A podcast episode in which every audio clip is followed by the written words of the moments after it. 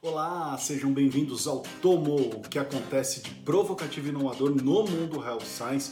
Eu sou Paulo Crepaldi e você pode encontrar o nosso conteúdo no IGTV ou YouTube Paulo Crepaldi ou lá no podcast Via Oral em áudio. Os artigos e tudo que a gente fala aqui durante o programa, vocês acessam lá pelo meu site. Antes de falarmos sobre o nosso tópico hoje, que a gente vai falar sobre a falta de humanidade, eu queria que a gente parasse é, um minuto para fazer um minuto de silêncio para refletir sobre a violência e sobre o ser humano.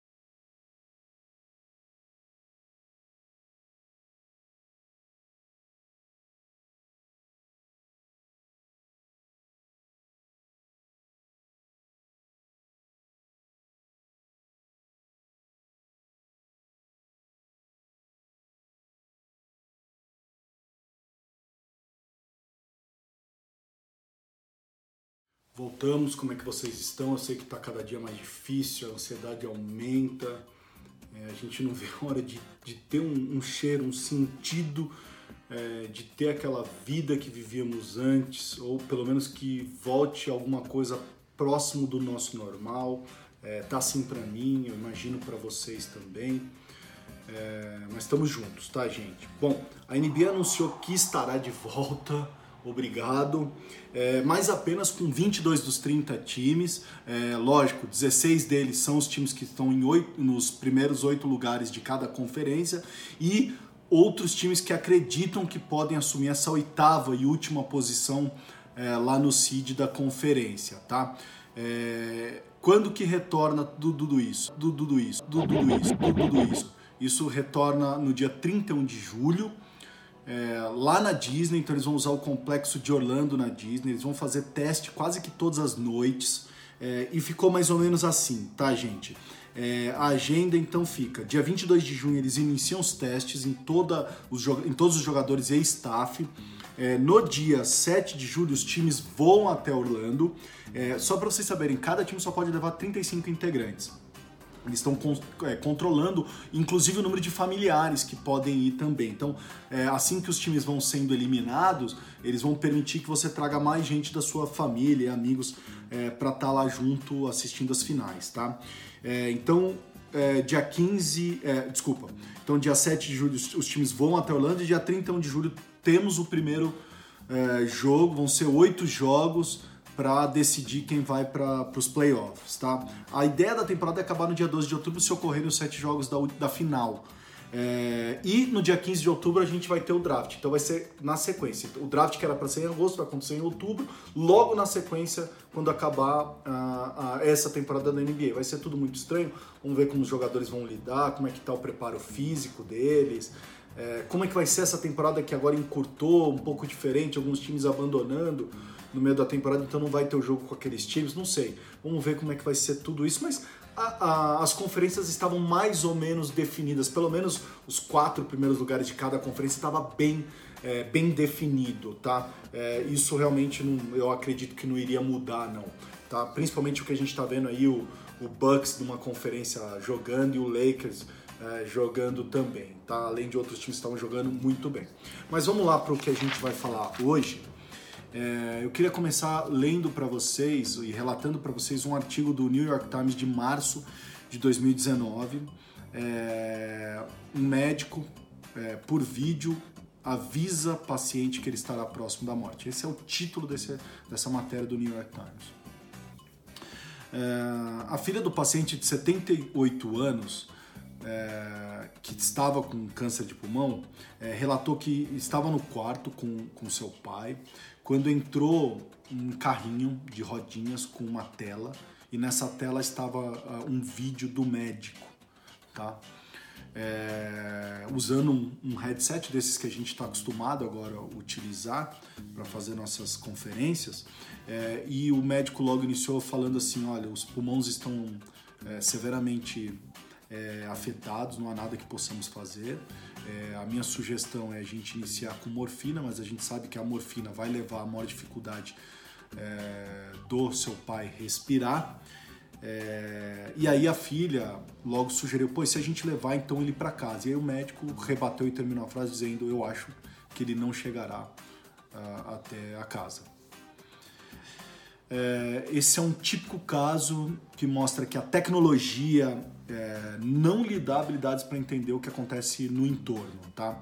Então, qual que foi a linguagem corporal da filha quando estava escutando, do paciente, de quem estivesse na sala, é, quais são os, os, a, a, os gestos não verbais, é, como é que ficou o clima, você estava sentindo aquilo em torno, você conseguia fazer aquela visão periférica. Do... Eu acho que é a prova de que a tecnologia não é capaz é, de tocar.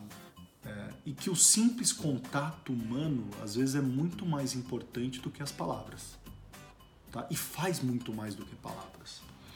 Eu estou falando desse assunto hoje pelo cenário que a gente vive na indústria da saúde, nas nossas vidas, é, que fala muito sobre, sobre a falta de humanidade. Tá? É, a gente discute isso muito, a força de vendas está discutindo muito isso, mas os médicos estão discutindo muito isso também. É, eu não estou dizendo que a tecnologia é, não chegará ou não será importante é, mas ela certamente não salvará a saúde. Ela, eu acho que ela redefinirá. Você vai ter um novo sentido, um novo significado, mas não salva a saúde, tá? É, então, eu vou pedir para vocês assistirem esse curta que eu encontrei, um curta que está sendo premiado, feito pela uma agência brasileira chamada The Block e um, um coletivo é, de produtores é, chamado The Youth for Tribute.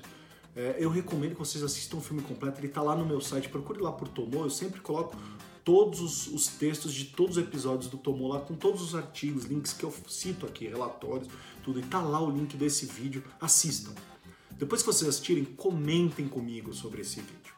Porque o vídeo conta uma história de um futuro não tão distante, onde que um homem, e esse ator é brasileiro, o vídeo está todo em inglês, mas ele é legendado, esse homem vai até o metrô, no metrô ele não está se sentindo bem, está tossindo, e ele decide, tem lá uma cabine, uma cabine de consulta. Ele decide então entrar nessa cabine de consulta para tentar entender o que está acontecendo com ele. É, e a cabine dá dois diagnósticos é, e oferece um pagamento via criptomoeda. É, é muito engraçado para a gente entender como é que será é, esse futuro. Tá? É, e, e, a pergunta que fica é o que aconteceria na saúde se ela perdesse a humanidade? É isso que eu quero que vocês pensem, tá? Se a saúde perdesse a humanidade, o que, que aconteceria? Tá? É, que mais que eu queria colocar a, aqui para vocês hoje? Eu escrevi uma rotina de um futuro não tão distante também. Você acorda, logo cedinho vai até o banheiro, vai escovar os dentes, tua escova apita, tá? Você vai olhar um aplicativo da tua escova e ele avisa o seguinte, olha, eu encontrei aqui um dente que está com problemas, cariado, algum problema de raiz, sei lá. É, você quer que eu agende uma visita ao dentista para você? É, e aproveitando, eu queria dizer que aquele problema de halitose é, seu não vai ter solução. É, então é melhor você comprar balinhas de menta para o resto da tua vida. E aí você sai do banheiro com essa notícia, você chega em sala para tomar o seu café da manhã, você tem lá sua assistente virtual na sala. É, ela te dá bom dia e avisa que você está com a temperatura um pouquinho acima do normal. E ela recomenda que você fique em casa e passe por uma consulta. Ela até sugere: olha, eu encontrei agora um médico, quer que eu ligue para ele por telemedicina? Você diz que sim para resolver isso logo, você está apressado, quer ir para o escritório, ver se isso não é nada demais. O médico atende é, e durante a ligação você questiona o médico sobre algumas coisas e o médico fala: Olha, eu não sei, eu preciso estudar um pouquinho mais isso, eu retorno para você via WhatsApp daqui 10 minutos. É, então, esse médico, logo que você desligou, ele pega o smartphone dele e chama no smartphone na assistência virtual e fala assim: Olha, é, medicamento tal, de qual laboratório é, e por favor me envie os estudos para eu entender quais são os efeitos colaterais dele. É, tudo isso parece eficaz, rápido, sem erro. é, barato, porque custa menos fazer tudo isso, envolve só custo da tecnologia, mas não de deslocamento. É, e realmente será. Mas aquele entendimento não verbal, a saber como você está além dos aspectos físicos da sua temperatura, é, se você acordou de bom humor, é, ou entender que hoje é o dia de aniversário do seu relacionamento, é, ou que você acabou de ganhar um beijo carinhoso do seu filho, da sua filha, dizendo: Mamãe, papai, te amo. É, ou que naquela manhã você acordou quando pegou o celular, tinha mensagem do seu gestor parabenizando pelo dia anterior, que, na qual você fez é, um excelente trabalho. Ah, essa habilidade de entender o que é dor, do que é felicidade, é, essa habilidade de, de entender o que são os laços de amizade, o que é o amor, isso vai ser difícil a tecnologia entender. E por isso, se você quer mesmo sair dessa batalha entre máquinas e seres humanos, potencialize a sua criatividade. Busque aquele dom que você tinha quando era criança porque esse será o nosso futuro. O futuro de um ser humano criativo que consegue fazer essa leitura.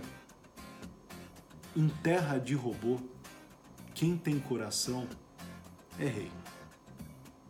Ficamos por aqui. Mandem sugestões, mensagens, todas as segundas-feiras de manhã. E aí?